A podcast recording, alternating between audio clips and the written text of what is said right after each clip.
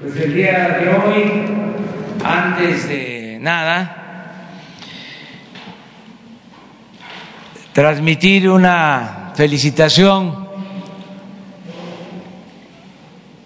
a todas las madres de México en su día, con todo nuestro cariño, con todo nuestro amor a las mamás, a las que viven y recordar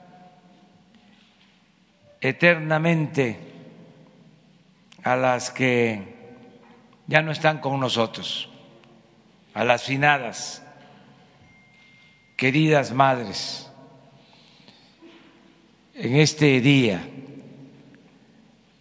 a las madres de los pueblos, de las comunidades, las que viven en el medio rural, a las madres que viven en colonias, en barrios, en unidades habitacionales, en las ciudades, de todas las clases sociales, de todas las culturas, de todas las religiones, de todas las corrientes del pensamiento, a las madres que son obreras, profesionales, empresarias, a todas las mamás, felicidades muchas, muchas felicidades. Vamos a dividir eh, esta conferencia en dos partes. Primero vamos a dar a conocer el informe sobre el avance del programa Jóvenes Construyendo el Futuro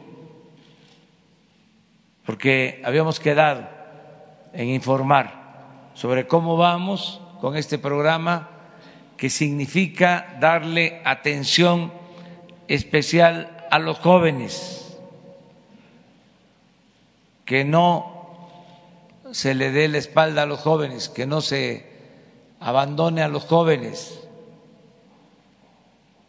La razón de ser de este programa eh, tiene como fundamento la justicia, el humanismo, pero también el que los jóvenes tengan garantizado el derecho al estudio y el derecho al trabajo, para que eh, no sean tentados y tomen el camino de las conductas antisociales. Que no haya, como se les llamó de manera despectiva, sin hacer nada por ellos, ninis que ni estudian ni trabajan, como si de ellos fuese solo la responsabilidad, que eso ya no exista y que todos los jóvenes de México tengan posibilidad de estudiar y de trabajar. Por eso este programa y vamos a informar Luisa María Albores, secretaria del Trabajo, alcalde, va a informarnos sobre este programa tan importante. Luisa María Alcalde es la secretaria del Trabajo, joven, pero no solo eso, muy eh, eficiente, con convicciones una mujer joven, honesta, como son las mujeres de México y quienes nos están ayudando en el gobierno de la República. Entonces vamos a darle la palabra a Luisa María Alcalde para que ella nos informe de cómo va este programa. Después de que termine de exponer, eh, abrimos la sesión de preguntas, de respuestas. Esa sería la primera parte, que espero que eh, lo hagamos en poco tiempo para luego este, eh, festejar aquí con las mamás en su día. Eh, sería la segunda parte de esta conferencia. Entonces vamos a darle la palabra a Luisa María.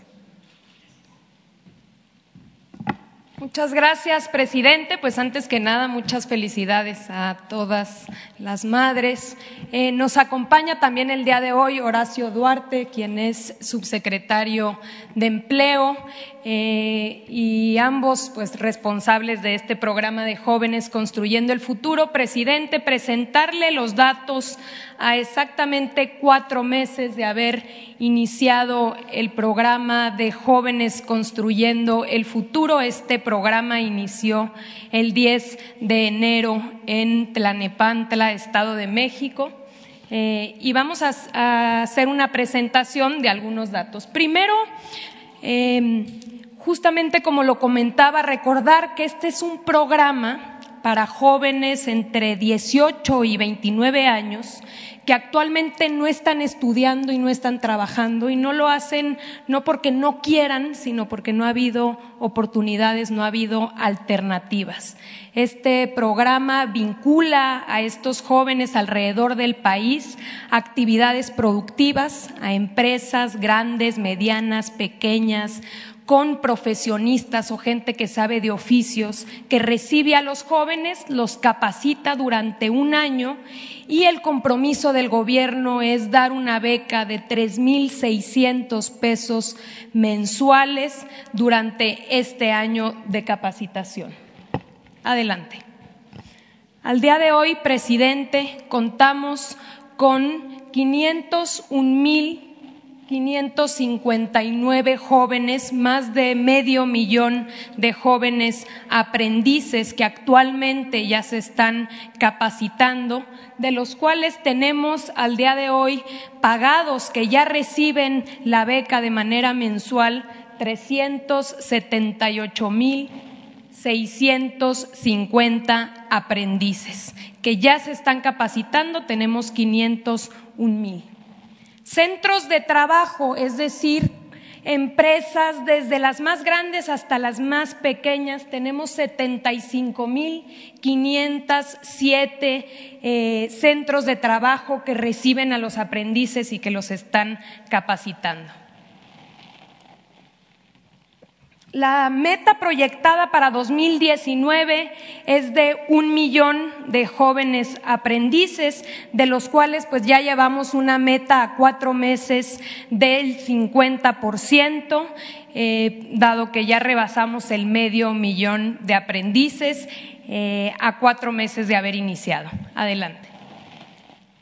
Iniciamos, esta es la tendencia del programa, ha venido creciendo de manera eh, digamos, muy significativa. Cuando iniciamos el programa estábamos vinculando o incorporando a 184 aprendices al día. Al día de hoy estamos eh, incorporando o vinculando a 10.190 jóvenes alrededor del país a eh, su capacitación o a las actividades productivas. Este es un dato muy relevante, un dato eh, significativo. El 58% de eh, los aprendices son mujeres. esto eh, digamos, también nos habla de que son las mujeres las que mayores dificultades tienen para incorporarse al mercado laboral. Así que con estas cifras, pues estamos eh, contentos. 58% mujeres, 42% hombres. Adelante. Estos son los sectores a los cuales se han venido vinculando los aprendices. 70% sector privado, 23% en instituciones públicas, en el sector público, y 7% en organizaciones de la sociedad civil. Los tres sectores son parte de la red de tutores de jóvenes construyendo el futuro y siempre priorizando que el sector privado sea eh, el principal, digamos, eh, capacitador de los aprendices.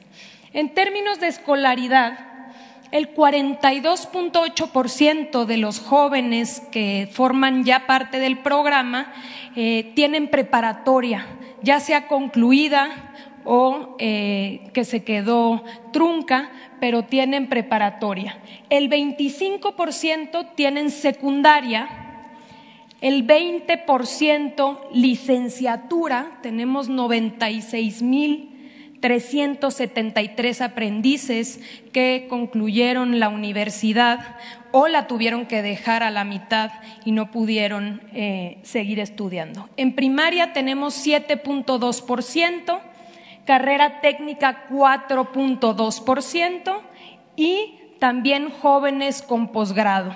1.533 jóvenes eh, que concluyeron la universidad, estudiaron en el posgrado y han acudido a el programa de jóvenes construyendo el futuro, cosa que nos habla pues de esta, digamos, drama que existe en nuestro país de que los jóvenes, eh, aunque estudian, no han podido incorporarse en el mercado laboral.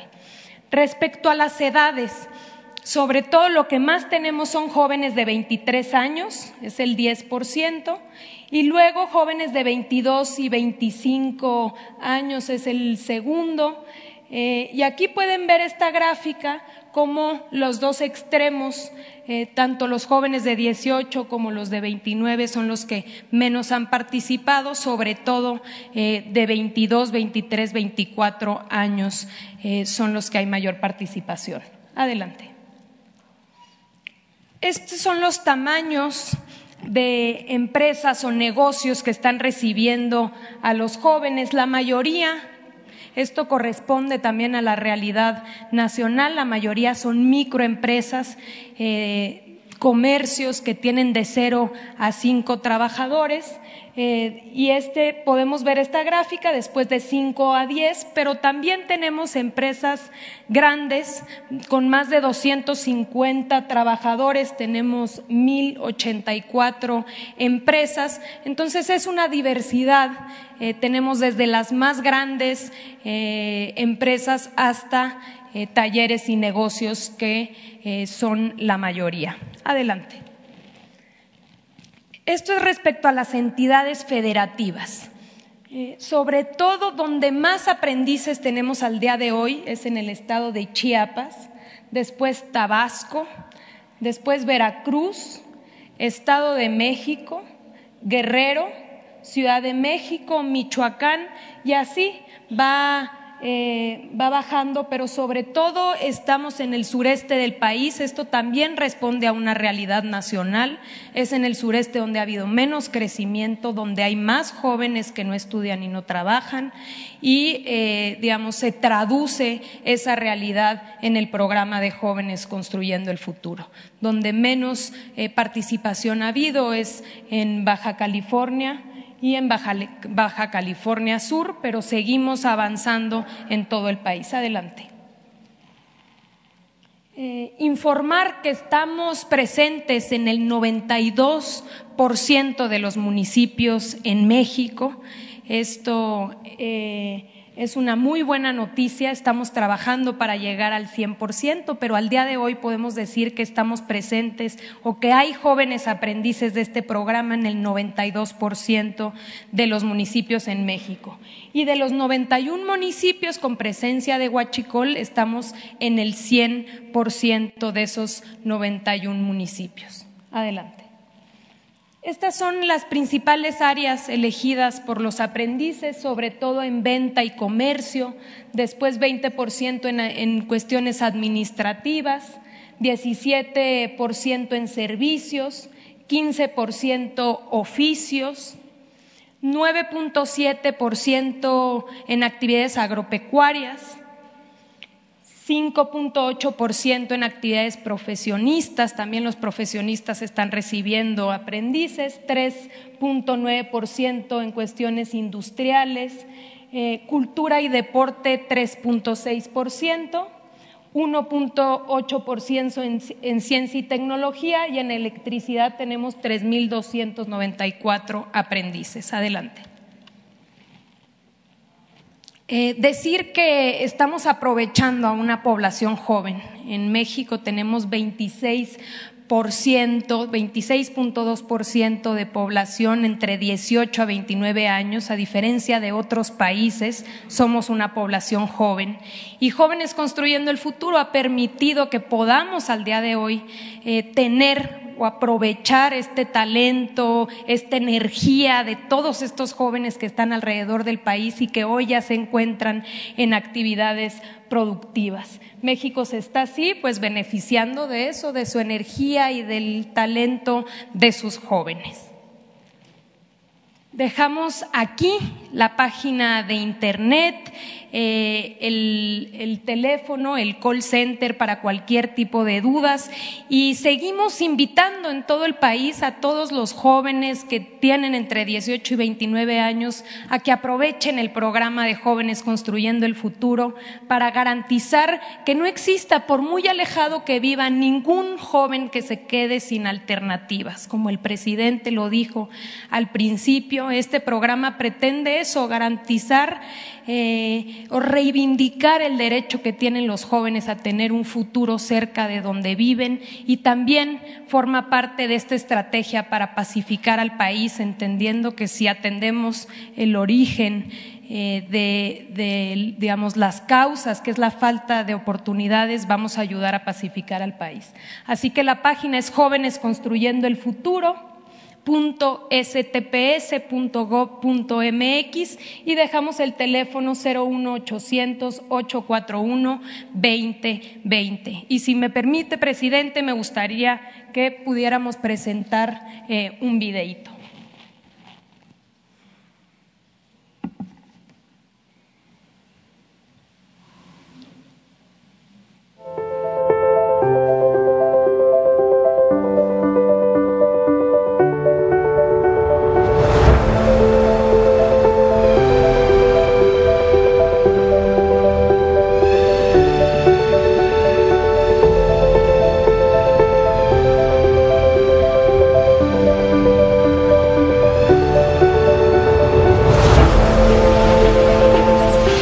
Jazmín Santiago Galindo, tengo 26 años. Bueno, aquí cuando llegué, Luz Elena, que ahora es mi jefa, ella me mencionó un poco lo de las plagas y aumenta la producción.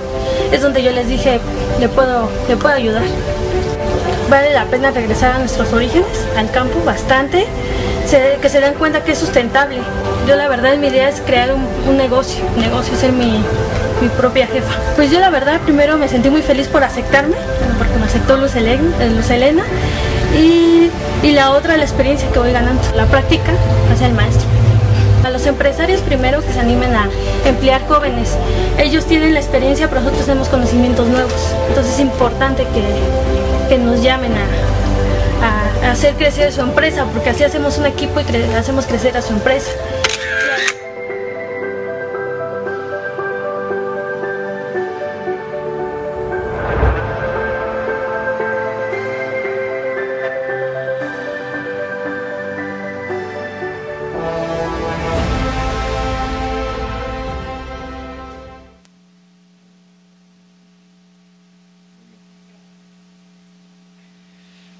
Este es el programa. Em, tres eh, informaciones adicionales. Una, para que se tenga en cuenta, es de que los jóvenes tienen tutores. No es darles el apoyo sin un tutor. ¿Quiénes son los tutores? Pueden ser los maestros mecánicos, electricistas, carpinteros, los comerciantes, los agricultores, pueden ser tutores, desde luego, empresarios. Ellos se hacen cargo de darle la ocupación a los jóvenes, los capacitan no solo en el oficio, en la profesión, y los orientan. No solo es enseñarles el oficio, la profesión, sino que eh, los jóvenes tengan eh, una tutoría que los oriente para que se conduzcan por el camino del bien. Ese es el propósito. Eh, por eso tarda el programa, porque hay que ir buscando a los tutores en cada pueblo eh, o en las ciudades. Lo segundo que es importante que se conozca es que se les paga por formarse, por capacitarse. Tres mil seiscientos pesos mensuales a los jóvenes. Esto es un apoyo porque hay regiones en el país, aunque parezca increíble, en donde la gente, los trabajadores, mujeres o hombres, no llegan a ganar eh, tres mil seiscientos pesos mensuales. Todavía este, se paga menos. Entonces esto es eh, importante, que se están capacitando y están recibiendo este apoyo. Lo tercero es que se trata de un presupuesto para el millón de jóvenes este año de 40 mil millones de pesos. Nunca en la historia se había destinado tanto presupuesto para atender a los jóvenes. Y el programa va a crecer. El propósito es llegar a dos millones trescientos mil jóvenes, lo cual va a significar una inversión que no gasto de alrededor de cien mil millones de pesos. ¿Por qué digo inversión y no gasto? Porque todo esto significa capacitación para el trabajo, significa crecimiento, significa desarrollo y significa también paz y tranquilidad. Imagínense si se eh, podría resolver el problema grave de la inseguridad y de la violencia sin atender a los jóvenes. Hay 17 millones de jóvenes en la pobreza en el país. Por eso las organizaciones del crimen, la delincuencia, se eh, apoya en los jóvenes, recluta jóvenes, engancha jóvenes.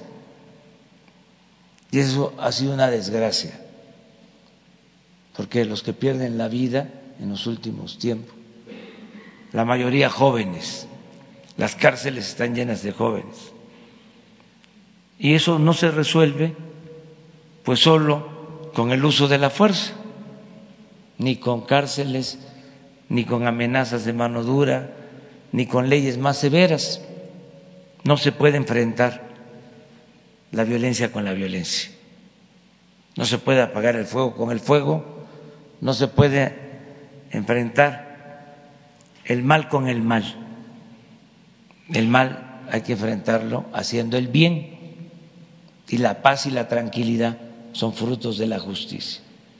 Entonces, lo que se está haciendo ahora, como lo decía Luisa María, es atender las causas, que no haya desintegración en las familias. Ayer comentábamos, la familia es la institución de seguridad social más importante del país. Es una dicha que la familia mexicana sea tan fraterna, tan solidaria. Siempre pongo el ejemplo de lo que sucede en otros países, con todo respeto, de que los hijos van creciendo y los padres quieren que ya agarren su camino. Las costumbres nuestras son distintas. Aquí no queremos que los hijos se vayan nunca de la casa. Por eso se les pasa la mano en algunas ocasiones. Pero son nuestras costumbres, nuestras tradiciones y mucha fraternidad. Si le va mal a un miembro de la familia, acuden en su apoyo otros. Y eso es un gran valor. Pero en los últimos tiempos, por la crisis, se han roto familias. Eh, y eso se tiene que evitar. Tenemos que eh, mantener unida a las familias y que los jóvenes tengan eh, siempre una tutela que no eh, sean eh, pues presa fácil de quienes los sonsacan para llevarlos al camino equivocado de las conductas antisociales.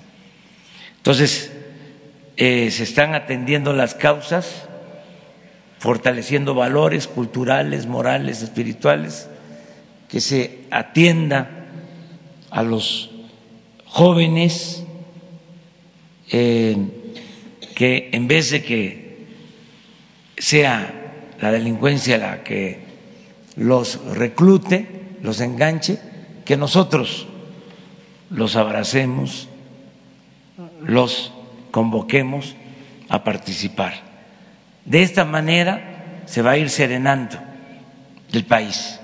Por eso hablo de que es inversión y no eh, un gasto. Esto es muy importante. Es uno de los programas más importantes del el gobierno. Y lo vamos a ir mejorando poco a poco con el apoyo de todos que si hay una irregularidad que se inscribieron pero no van a formarse, a capacitarse, pues que se dé a conocer.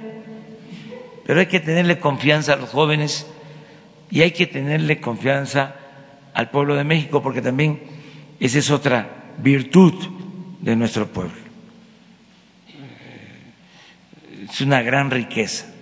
Yo creo que la mayor riqueza de México es la honestidad de su pueblo. La gente eh, es buena y es honesta. El problema de la deshonestidad, de la corrupción, se da arriba no abajo, no es en los pueblos, no es en las familias, es arriba. Y como ya se está limpiando eso de arriba para abajo, como se barren las escaleras, pues eso va a ayudar mucho, bastante. Esto era lo que queríamos comentarles. Vamos ahora sí a abrir la sesión. Universal y Uno TV. Bueno. Eh, buenos días, presidente. Isabel Zavala del Universal. Eh, hoy en el periódico llevamos eh, una, una, nota del plan de ejecución de la Secretaría de Energía para la construcción de la refinería dice que se va, se achicó el programa, digamos que la refinería no va a estar produciendo eh, los mismos, la misma gasolina que, que tenía contemplada la primera refinería que usted había planteado y se van a construir dos refinerías en su administración. Quisiéramos saber su opinión de esto y eh, si, es, si es verdad que se van a construir dos refinerías, eh, esta primera que anunció ayer y una más después cuando concluya. Gracias. No, son, es el plan original. Vamos a rehabilitar las seis refinerías que existen, ya lo estamos haciendo.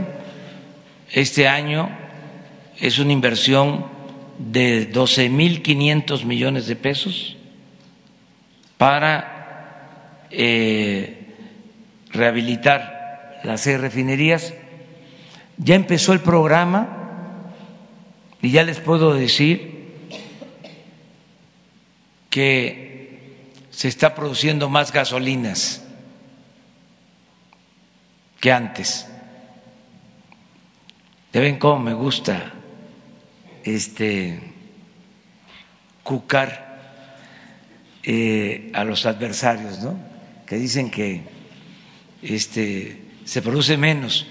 A ver, ahí les va el dato ya estamos produciendo más gasolinas en hacer refinerías porque se están operando mejor y eh, se va a invertir en las seis alrededor de 25 mil millones de pesos en dos años. Esto va a significar aumentar la capacidad de producción nos entregaron las refinerías produciendo alrededor del 30% de su capacidad y ya está mejorando. Ya vamos como en el 35 y consideramos que podemos llevar la producción hasta el 90%. No es nada del otro mundo. Las refinerías en Estados Unidos producen casi a toda su capacidad, 95, 98%. Imagínense cómo nos dejaron eh, la industria petrolera, que las refinerías estaban produciendo al 30% de su capacidad. Lo otro es que se va a construir la refinería de Dos Bocas, ya lo anunciamos ayer, y va a tener capacidad para procesar 300 mil barriles diarios. Consideramos que vamos a lograr en el 2022, para ser exactos, mayo 2022, vamos a tener ya autosuficiencia en producción de gasolinas.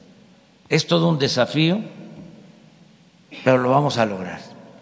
Se va a construir la nueva refinería en ocho mil millones de dólares y lo vamos a hacer en tres años. ¿Se descarta entonces que se construya una segunda refinería? No, nos eh, daría tiempo ni tendríamos recursos. Además, eh, con las seis refinerías rehabilitadas y la nueva, estaríamos produciendo alrededor de 800 mil barriles diarios de gasolinas, que son, eh, que es lo que se consume en el país. Ese es el plan que tenemos.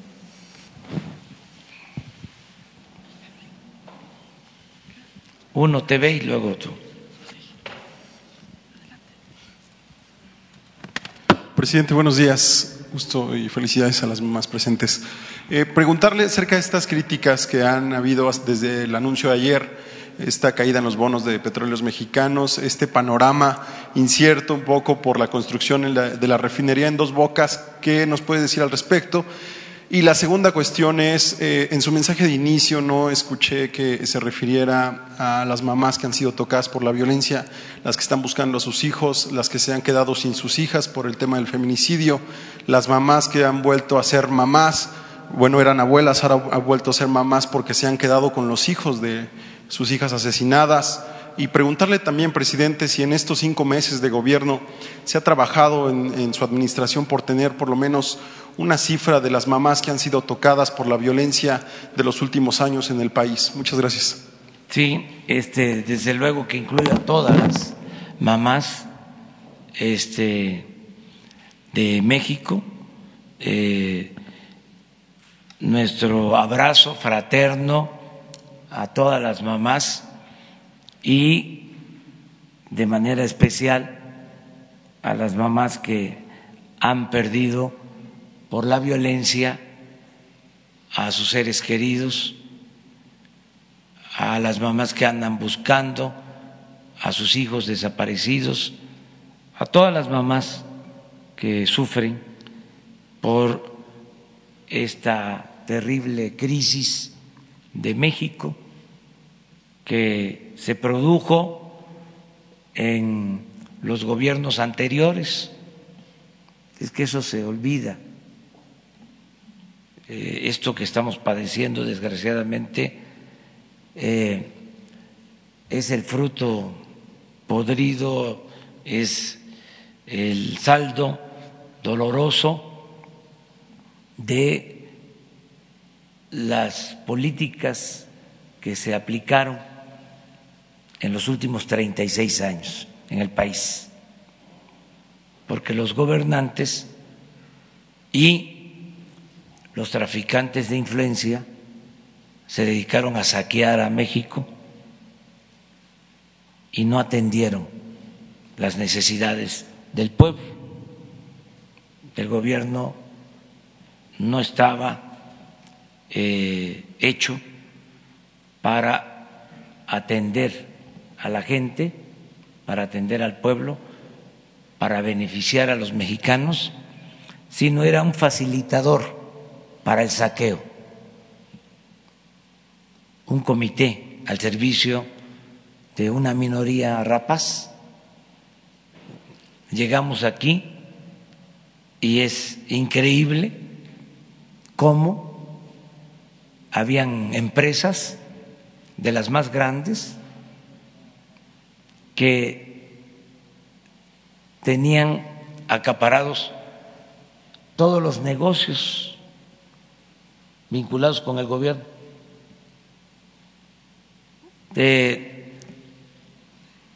tenían participación no solo en Pemex, en los gasoductos, en las grandes obras, sino tenían contratos hasta en el DIF,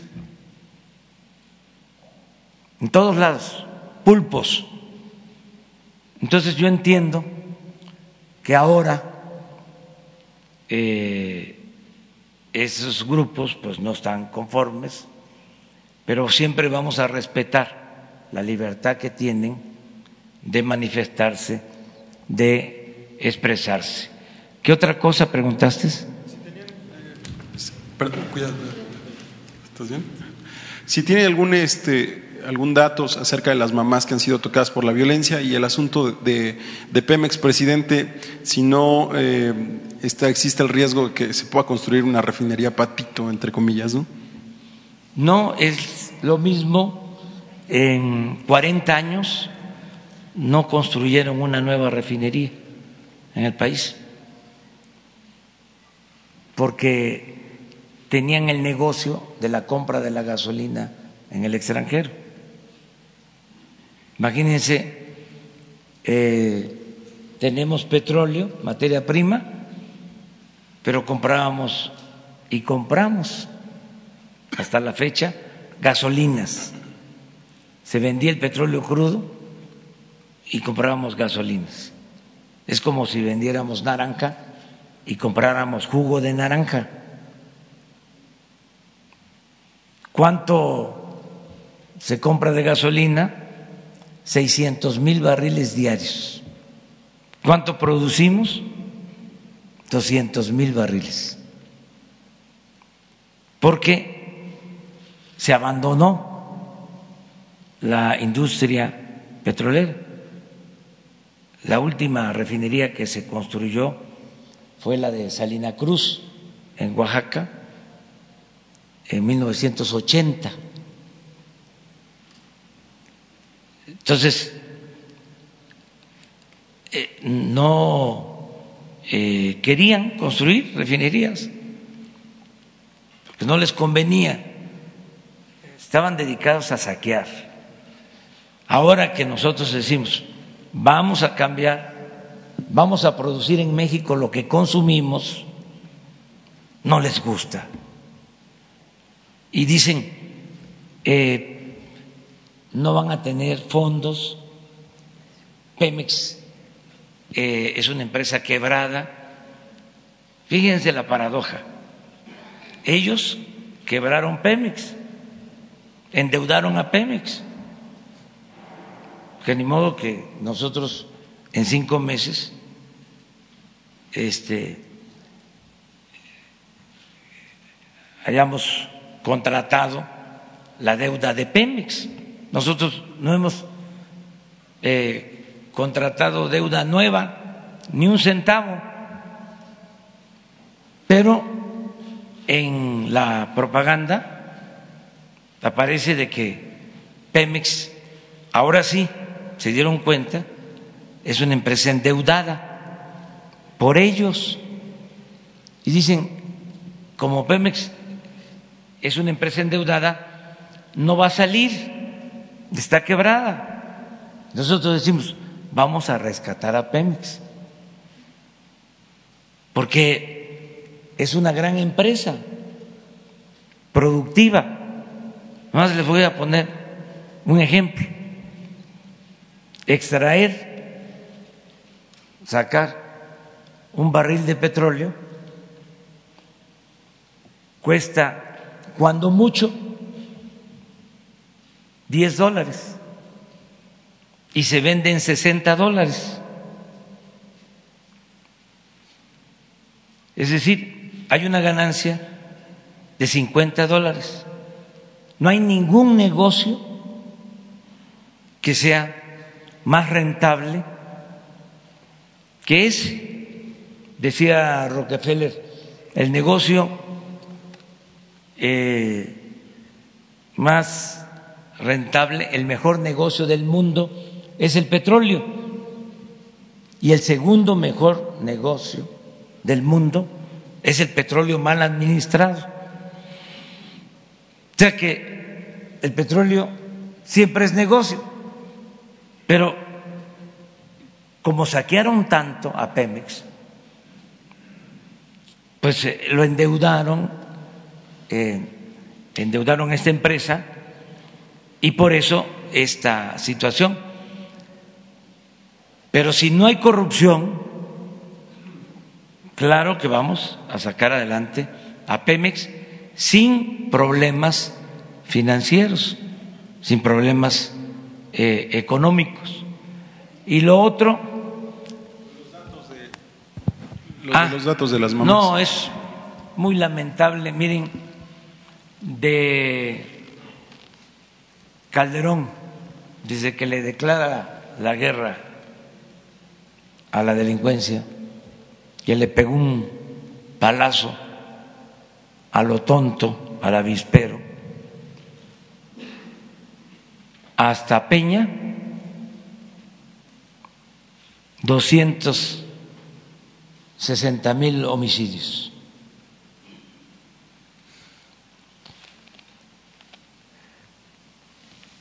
Cuarenta mil desaparecidos,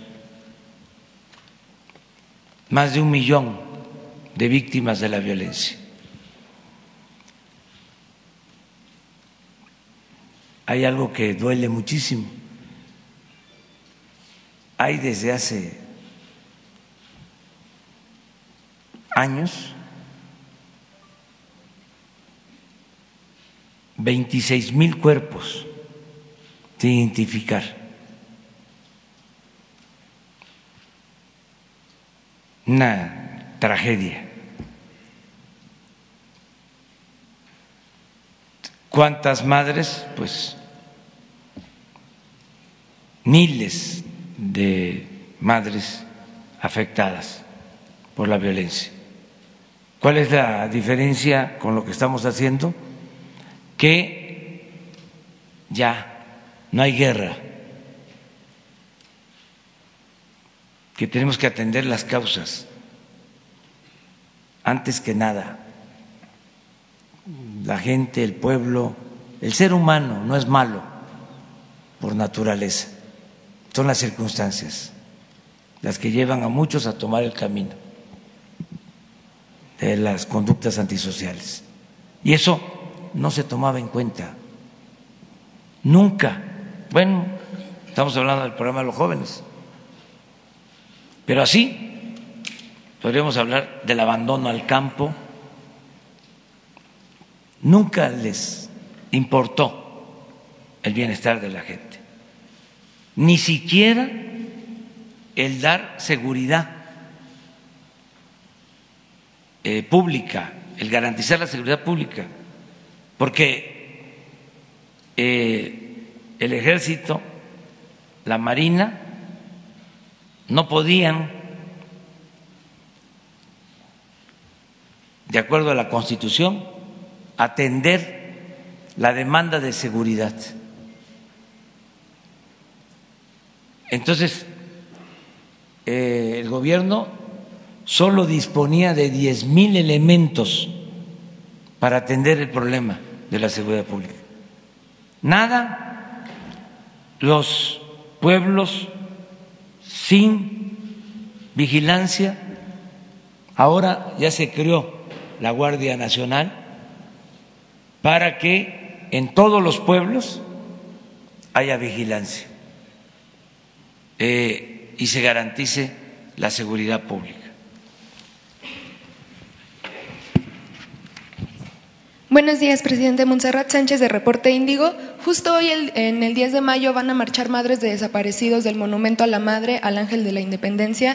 En la portada de nuestro periódico justamente hablamos con madres de desaparecidos y ellas argumentan que hay mucho retraso en procuradurías o fiscalías estatales, no se les está invirtiendo lo suficiente tanto para personal como para equipo de identificación de restos y también eh, en marzo, el subsecretario Alejandro Encinas dijo que en 19 estados no hay avances legislativos para establecer comisiones de búsqueda. No solamente es detener la guerra, sino ya con los resultados que generó esta violencia en el país, ¿qué se va a hacer para solucionarla?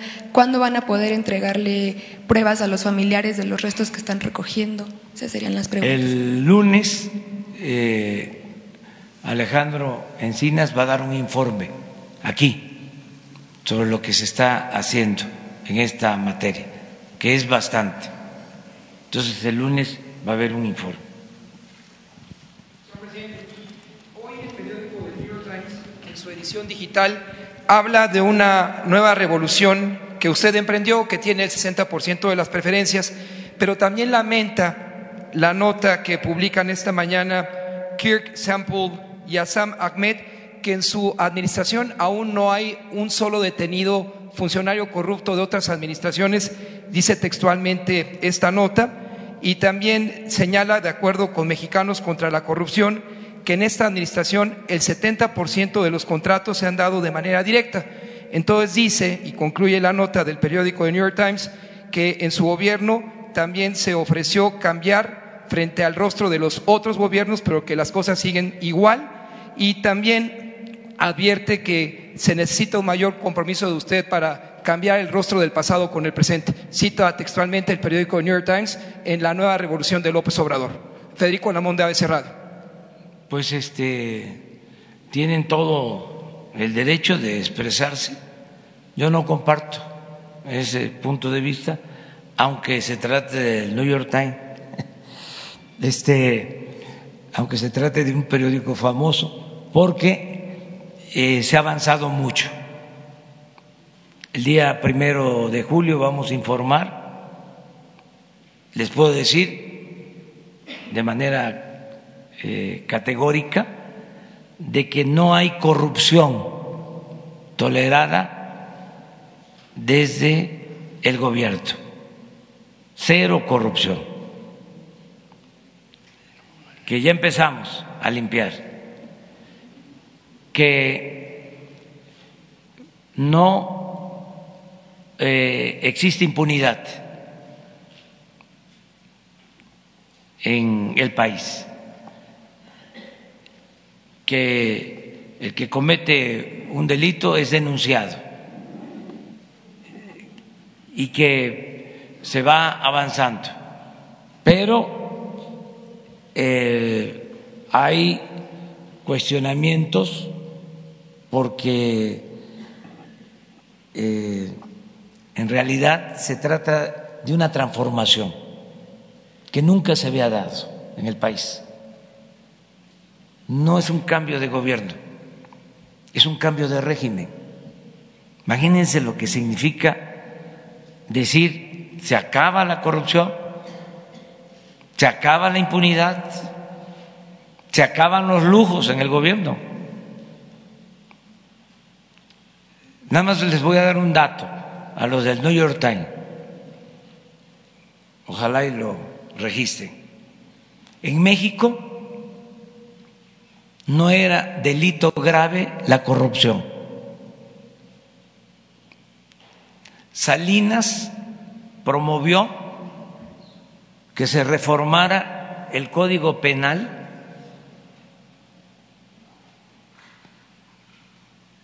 mil novecientos noventa y cuatro para que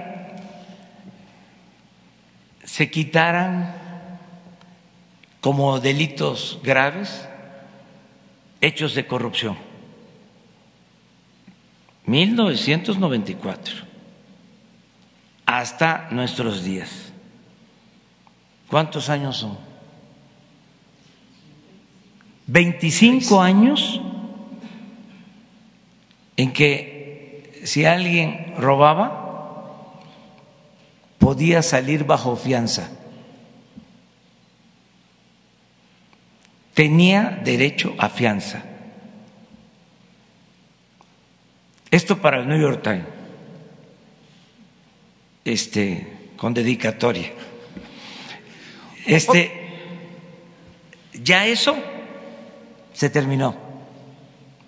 Hay una reforma constitucional que establece que es delito grave la corrupción.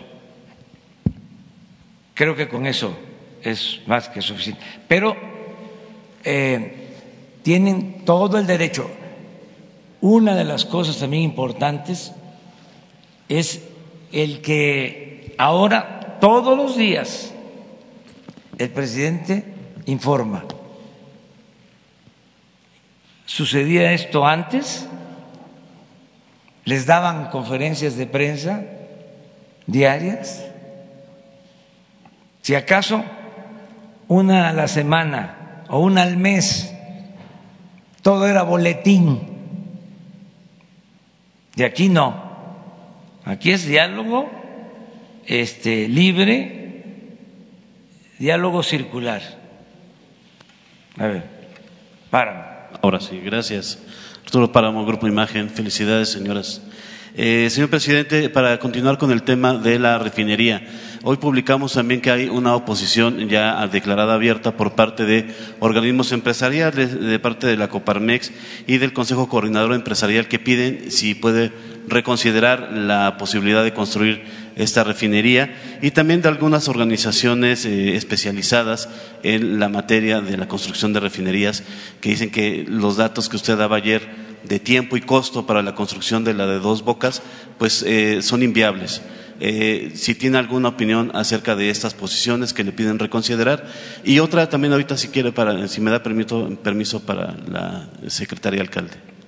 Sí, mire, este, se oponen eh, porque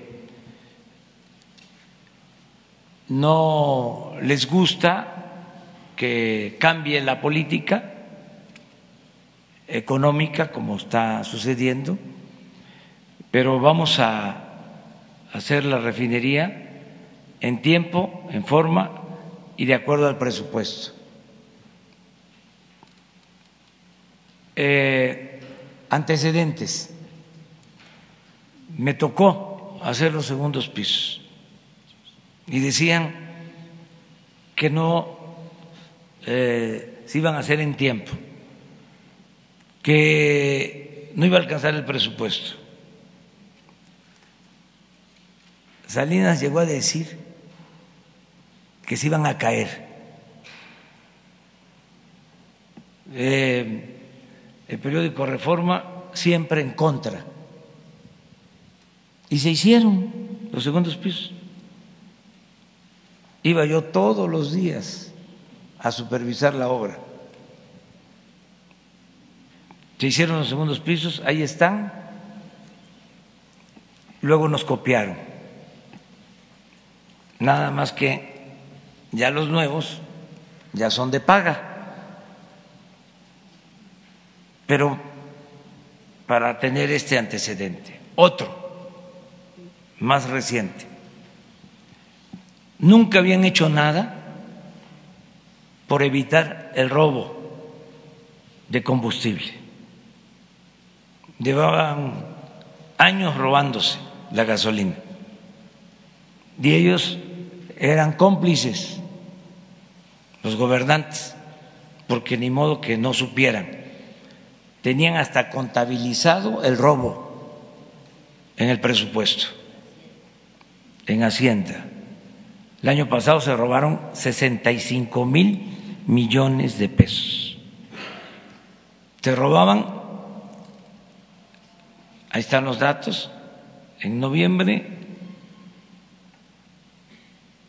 800 pipas diarias. Hoy se redujo en 95 por ciento el robo de combustible. En tres meses de 800 pipas a cuatro, a 40, para ser exactos, diarios. Se pudo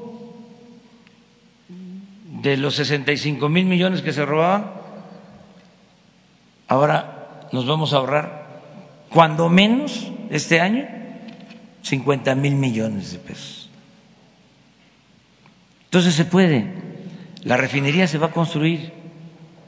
Rocío Nale, que es ingeniera petrolera, va a ser la directora de la obra tenemos técnicos, ingenieros mexicanos de primera, capacitados. Eh, cuando el general Cárdenas tomó la decisión de expropiar el petróleo, la sentencia, repito, de las compañías petroleras extranjeras fue en el sentido de que los mexicanos no íbamos a poder sacar adelante la industria petrolera y que íbamos a tener que ir a buscarlos, pues se quedaron esperando, porque los mexicanos sacaron adelante la industria petrolera. Es lo mismo ahora. Además es un desafío que nos esperen. Y ellos tuvieron la oportunidad, 36 años, ¿qué hicieron? Arruinaron al país. Ahí están los datos. Creció la pobreza, creció la corrupción,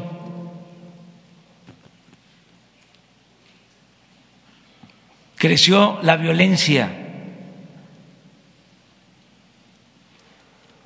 Que nos den oportunidad de demostrar que hay otra forma de gobernar y que vamos a salir adelante. ¿Ya se le atribuye una baja al peso eh, esta decisión que usted ¿Cómo? ¿Ya se le atribuye a esta decisión que usted tomó una ligera baja en el, en el valor del ¿Por qué peso? no dicen que en el tiempo que llevamos se ha fortalecido el peso? ¿Por qué no dicen eso? Que este el peso se ha apreciado. Claro que van a buscar por todos los medios este, desacreditar al gobierno. Pero bueno, eh, yo entiendo que están eh, muy eh, nerviosos, inquietos, porque con todo respeto se acostumbraron a robar. Y ya eso se determinó. Y el cambio, que esto es muy importante, eh, va a consistir en eso, en que se acabe la corrupción. Y no nos va a costar trabajo, porque el pueblo de México es un pueblo honesto. Pero hay un grupo que se malacostumbró. Eh, por eso estoy promoviendo que se formen de asociaciones para darles terapia, este, porque sí están enajenados. O sea, lo decía el padre Hidalgo cuando lo estaban excomulgando, les decía a los que lo estaban juzgando, decía, ustedes los oligarcas eh, solo tienen como Dios al dinero. Y eso pasa, es una enfermedad. Eh, dicen que cuando llegaron los conquistadores, decía, nosotros tenemos una enfermedad que solo se cura con el oro. Esa ambición, esa enfermedad, es la que tenemos que este, tratar y que eh, acepten de que están enfermos, o sea, para poderse curar. Vamos a crear una especie de, le vamos a llamar la dos o tres, la, la 3R, ¿sí? la, no, la 13, para, este, pa, para que se traten, porque de veras es un problema serio. Eh, todo el mundo ofreciendo eh, negocios eh, a los familiares de funcionarios, oye, eh, te ofrezco este sistema de comunicaciones, ¿sí? o este sistema de cómputo, o eh, ayúdame para que me den un contrato. O sea, eso se fue arraigando, claro, es tan fuerte nuestra cultura de honestidad que no pudieron. Pero esto de que el que no eh, tranza no avanza, el avanzar, el triunfar eh, sin escrúpulos de ninguna índole, eh, creció mucho con la política neoliberal en los últimos tiempos, pues eso va para atrás, porque no vamos a dar tregua completamente. Y respecto al programa de Jóvenes Construyendo el Futuro, ah, eh, hemos tenido eh, cualquiera, no sé, eh, secretaria. Eh, ha habido denuncias de parte de empresarios que dicen que hay chicos que no se presentan a, la actividad que están eh, comprometiéndose a desarrollar y se la, dicen que finalmente no son los empresarios los que les están pagando o la gente de los talleres, etcétera, sino que es la presidencia de la República. Entonces tienen cierto desdén por realizar la actividad a la que se comprometieron a realizar. Usted nos había comentado cuando se lanzó el programa que iba a haber encuestas eh, calificando el, joven al, empresario y el empresario al joven. ¿Cómo van esas encuestas? ¿Cómo va el cumplimiento de este programa? ¿Si están comprometidos o simplemente están esperando un pago los chicos? Eh, bueno, comentar que el pago está condicionado a que se capaciten, es decir, que los tutores que, como aquí ya se comentó, son pues los que le dan seguimiento, los que reciben a los jóvenes y los van formando, son los que nos informan y en su caso los dan de baja. Si los jóvenes no acuden a capacitarse, los dan de baja y digamos los desvinculan del centro de trabajo y entonces no procede el pago de la beca el pago de la beca está condicionado a que los jóvenes se capaciten. Entonces, es el tutor el que nos informa mes a mes si estos jóvenes acuden, si se están capacitando, si cumplen las reglas del centro de trabajo, pero también, como comentamos y aquella vez que presentamos el programa, también los jóvenes nos informan respecto a los tutores y los centros de trabajo, si los respetan, si los están capacitando y también ellos, en caso de que haya cualquier problema y consideran que, que no están siendo tratados de forma adecuada, también tienen una posibilidad para cambiarse a otro centro de trabajo y tener otro tutor.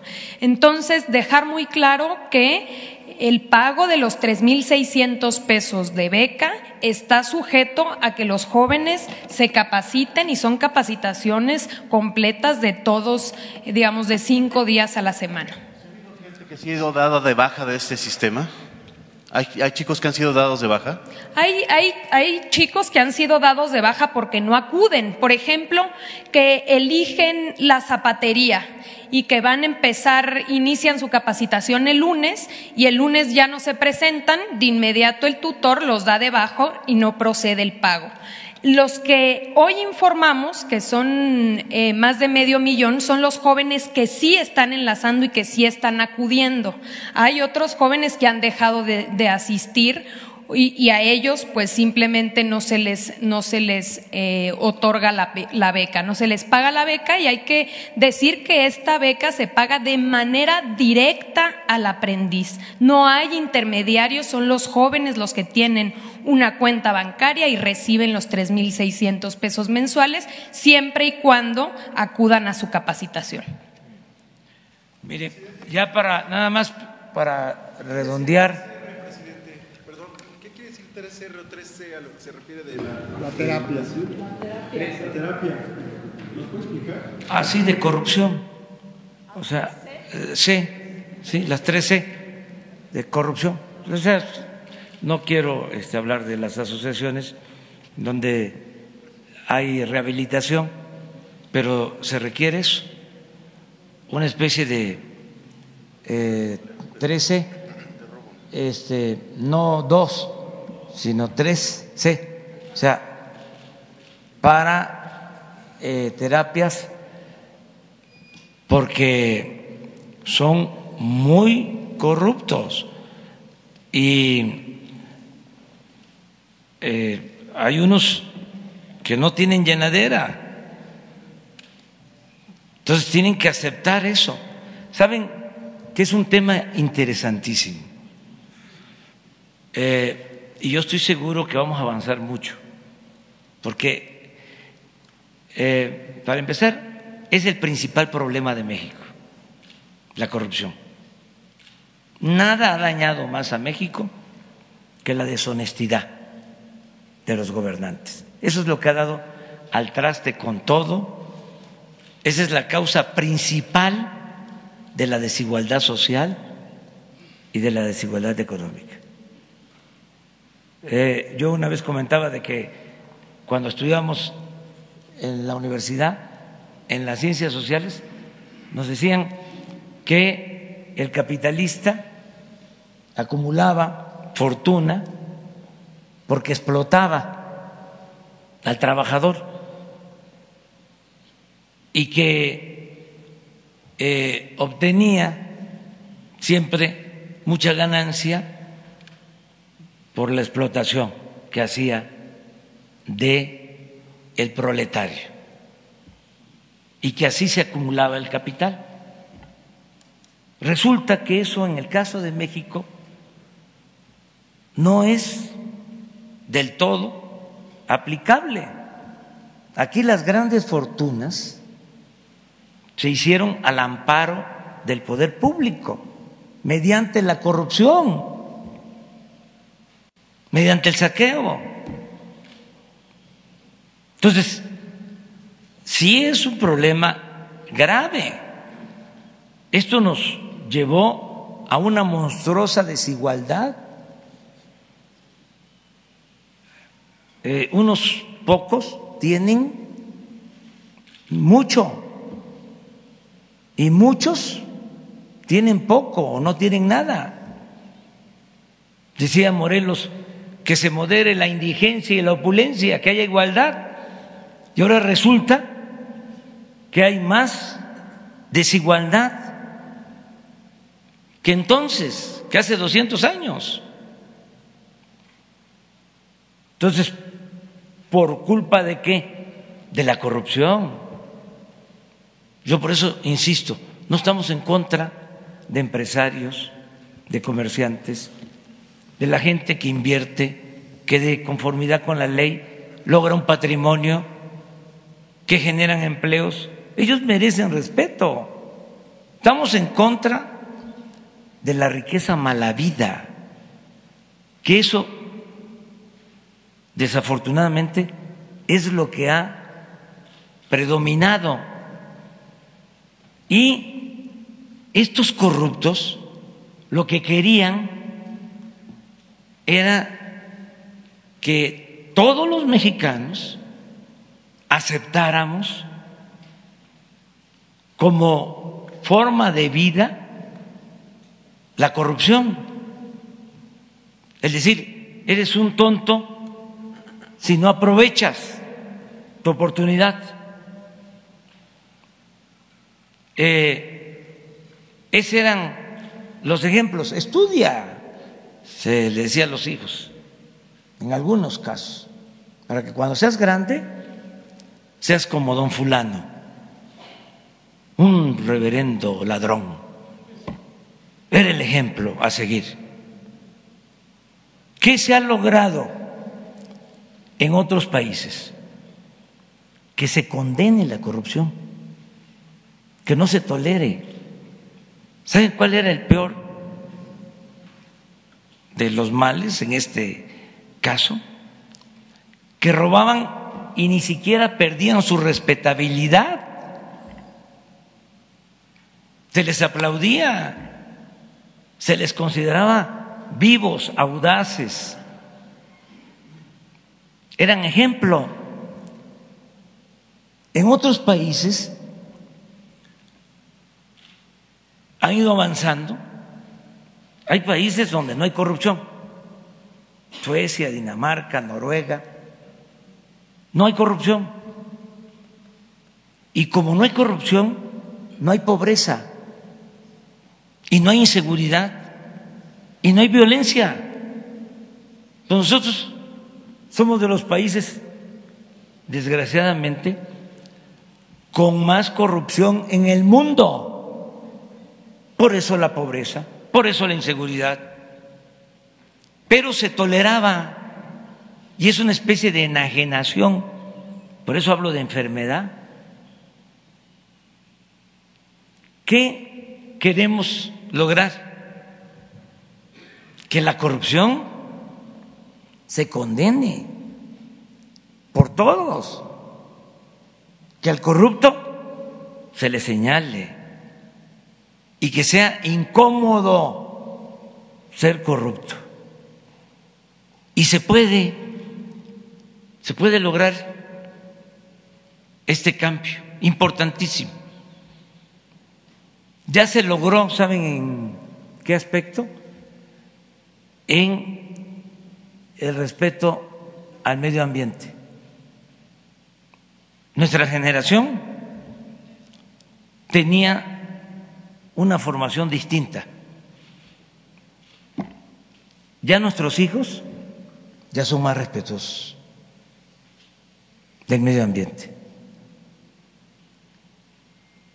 Ya hay cosas que los de nuestra generación no podemos hacer en la casa, porque nuestros hijos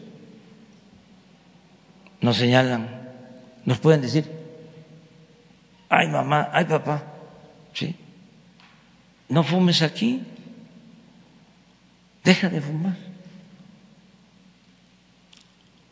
O el respeto a los animales, los que nos creamos en los pueblos. Pues íbamos al campo con el tirador. Imagínense si ahora este eso se va a ver bien. Antes eh, hace 30, 40 años, ¿sí? se comía en Semana Santa la tortuga. Ahora, nuestros hijos, ya, es una condena. Avanzamos en eso. Yo quiero, ¿sí? deseo con toda mi alma que este se acabe con la corrupción y que se señale, que no se festeje, que, ay, mira, qué importante, ya este, progresó, ya no tiene eh, un carro como eh, cualquier otra persona, ya tiene un carro de marca, de lujo, ya no vive en la misma colonia, porque ya entró al gobierno, ya se cambió, y ahora está en una residencia. Todas esas cosas, o que les dé pena andar rodeado de guardaespaldas, con fantochería. Todo eso se va a lograr, eh, nos va a llevar tiempo, no va a costar mucho trabajo porque sí quiero dejar de manifiesto que nuestro pueblo es honesto y tenemos una gran reserva de valores culturales, morales, espirituales. Y siempre que se atraviesa una crisis, que enfrentamos una crisis, nos salva nuestra cultura o nuestras culturas. Eso es lo que nos saca adelante. Ya, ya, se terminó esta primera parte. Vamos a hablar de este eh, el amor, el amor eterno. Eh, eh, recordando a Juan Gabriel. ¿A poco no era bellísima? No es bellísima esa canción, Amor Eterno. Pues vamos a este, celebrar a las mamás. Felicidades.